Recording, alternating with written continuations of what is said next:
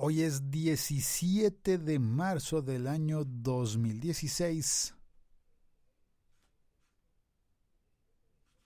¿Está sonando? ¿No está sonando? Ah, ¿qué dice? Estás escuchando un podcast de laliga.fm. ¿Y el robot? ¿Dónde está el robot? ¿No vino a trabajar?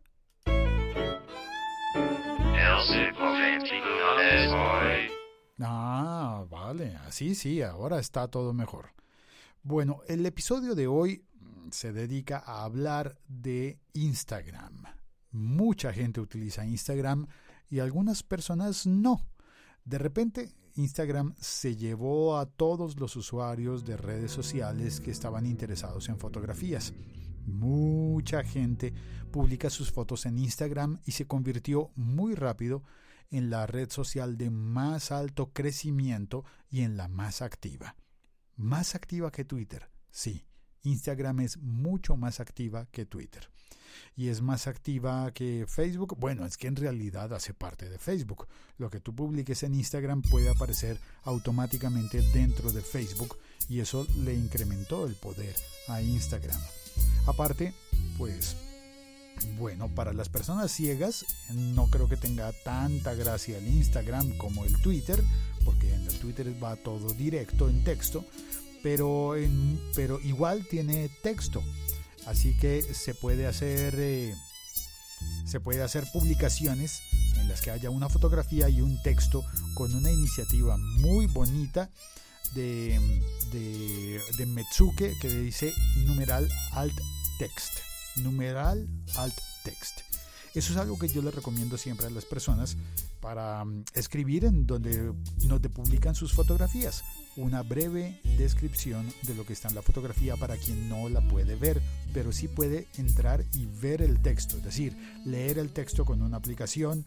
Y además no solamente funciona para que las personas ciegas eh, tengan algún acceso a la fotografía, sino que además le pone una magia inesperada a la fotografía.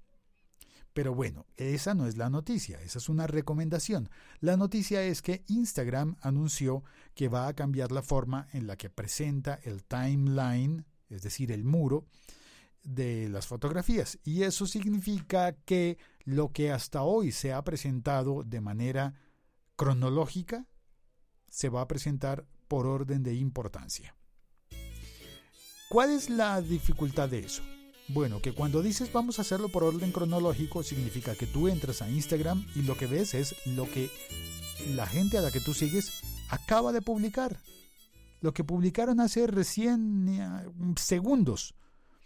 Y puedes irte moviendo en el timeline, desplazándote hacia abajo, y hacia abajo significa antes. Significa lo que pasó antes, lo que pasó hace una hora, 12 horas, un día, una semana, mientras más bajes, más retrocedes en el tiempo del timeline. Por eso se llama timeline, la línea de tiempo. Pues bueno, la propuesta de Instagram es convertir eso más bien en un muro como el de Facebook. Ya no sería línea de tiempo, sino que sería un muro en el que tú ves las cosas que se consideran importantes primero, como en Facebook, y las cosas que no están tan interesantes, que no están tan importantes, perdón, corrijo, importantes, están hacia abajo. Eso significa que es un muro como el de Facebook y que alguien decide qué es importante y qué no. Cuando es una línea de tiempo, tú sabes simplemente qué es reciente y qué es antiguo. No hay nada más que definir. Y eso se define pues con un reloj fácil de toda la vida, súper sencillo. La lógica es simple, funciona y es contundente. Y no hay nada más que decir al respecto. ¿Quieres publicar algo el martes? Pues públicalo el martes y la gente lo va a ver el martes. Si lo publicas el martes y alguien entra el miércoles, lo más probable es que no lo vea.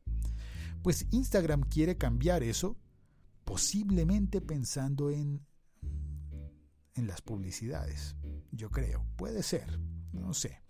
O en darle una lógica muy similar a la de Facebook en la que ellos dicen, ellos dicen, es que mucha gente se está perdiendo contenido que consideramos importante. Se lo están perdiendo y creemos que podemos ayudar para que nadie se pierda lo importante.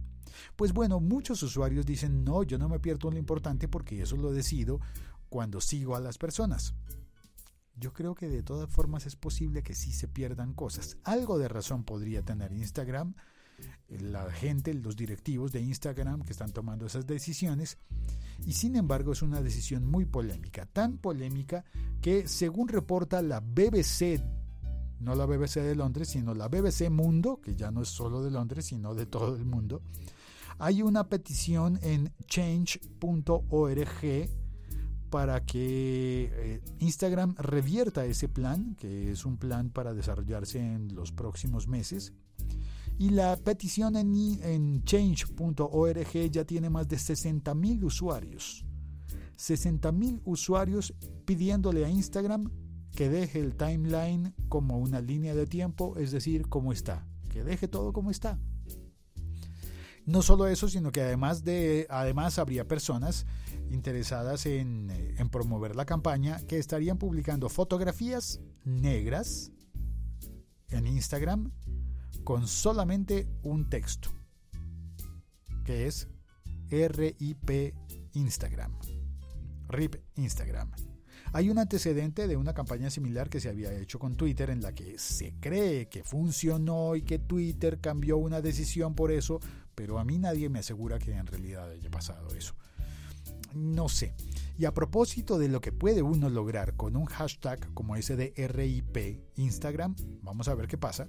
Y vamos a ver, yo hasta el momento no he visto ni una sola fotografía en negro y con el texto que diga er, numeral RIP Instagram. A mí no me ha salido ninguna. Eh, ¿Tomará fuerza eso? No lo sé. Mm, creo que no voy a poner yo una fotografía en negro con ese texto nada más a manera de protesta porque no sé, no creo que no lo entiendo. Así que no voy a tomar partido, pero sí lo reporto. Si ves una fotografía en negro con el, con el numeral RIP Instagram, eh, mándame el dato, cuéntame por favor, vi una o vi 16 o todo mi timeline en Instagram está lleno de fotos negras.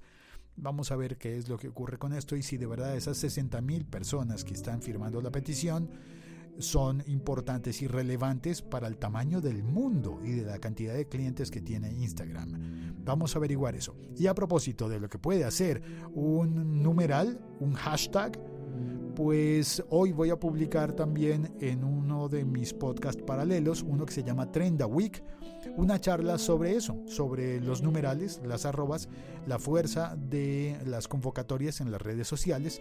Y vamos a estar hablando con Omar Gamboa y con Solano, Víctor Solano, que es un tuitero muy importante en Colombia no por lo vedette que sea, sino por lo activista y por lo serio y sólido que es en las propuestas que ha sacado adelante, propuestas muy importantes a nivel eh, legal incluso para el país.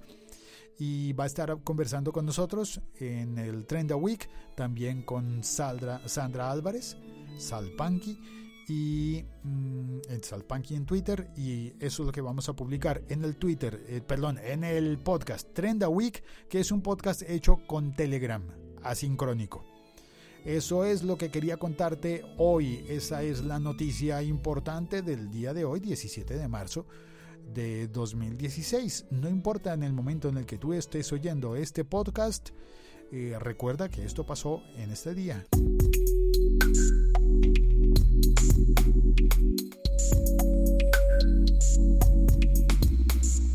Soy Félix, mi Twitter es arroba locutorco y hay gente en el chat. La Liga.fm. Estamos conectados. Está Alejandro Sánchez, que creo que se conecta desde México, dice hola Félix, buenos días. También está Lancero Parcero, que se conecta desde Bogotá y dice estúpida y sensual publicidad en redes sociales. Con los buenos días, eh, don Félix, reportando sintonía. Alejandro Sánchez dice, a mí no me parece porque puede haber imágenes que a uno le interesa ver pero no tienen muchos likes. Además entonces uno va a terminar viendo cosas que el robot considera importante, además de publicidad. Sí, exactamente, el robot. Es que si uno supiera que hay una persona tomando las decisiones, pero es un robot. Ahora, ese robot podría ser bueno o podría ser torpe. Y estoy seguro de que al comienzo va a ser torpe. Sigue diciendo Alejandro Sánchez. Si de pronto a la larga no va a pasar nada. Perdón, sí, de pronto a la larga no va a pasar nada. Ah, a lo mejor es una campaña para más popularidad en Instagram. Veremos qué es lo que ocurre. Eh, y si empiezan a aparecernos esas fotografías negras o no. Fotografías negras en negro. ¿Qué harías tú para quejarte? ¿Qué harías tú para que la compañía que provee tu servicio de red social te preste atención? No sé, hay tantas cosas tan tontas como los que ponen en el muro de Facebook eh, no autorizo a que, a que utilicen mis fotos y entonces ¿para qué pones tus fotos? Y al subirlas ya la autorizaste. Bueno, en fin. Acaba de entrar al chat también Juan C. Plan B. Buenos y fríos días desde el centro de Bogotá. Sí, fríos días desde el centro de Bogotá que hoy está un poco caótico porque hoy hay una cantidad de movilizaciones y marchas en la ciudad. Vamos a ver qué ocurre, cómo se desencadena todo, pero eso es otra historia, porque este podcast del siglo XXI hoy habla de tecnología y de cosas que podemos hacer con nuestro teléfono, como reportar lo que pasa con Instagram. Y me voy a ver qué ocurre en el Instagram. Ah, voy a poner una foto bien bonita en el Instagram en la que se vea, es más, voy a hacerlo ya, porque hoy no salí de casa, no fui al al ¿cómo se llama? No fui al centro, así que puedo utilizar el teléfono simultáneamente para hacer un vídeo de Instagram eh, mientras estoy haciendo este episodio podcast.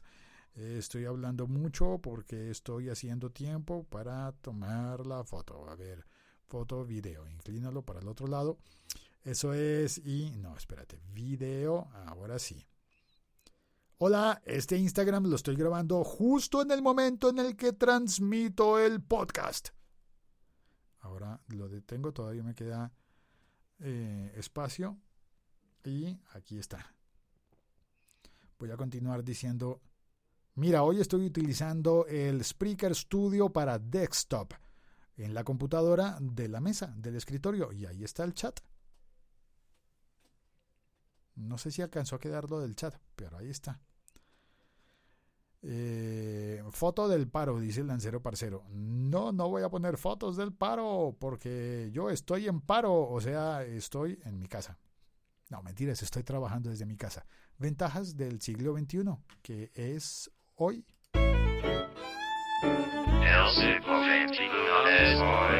Chao, gracias a Juan C. Plan B, a Alejandro, al Lancero Parcero y a ti que estás oyendo en cualquier parte del mundo y en cualquier momento de la historia. Chao, gracias. Un e-brazo. ¡Cuelgo!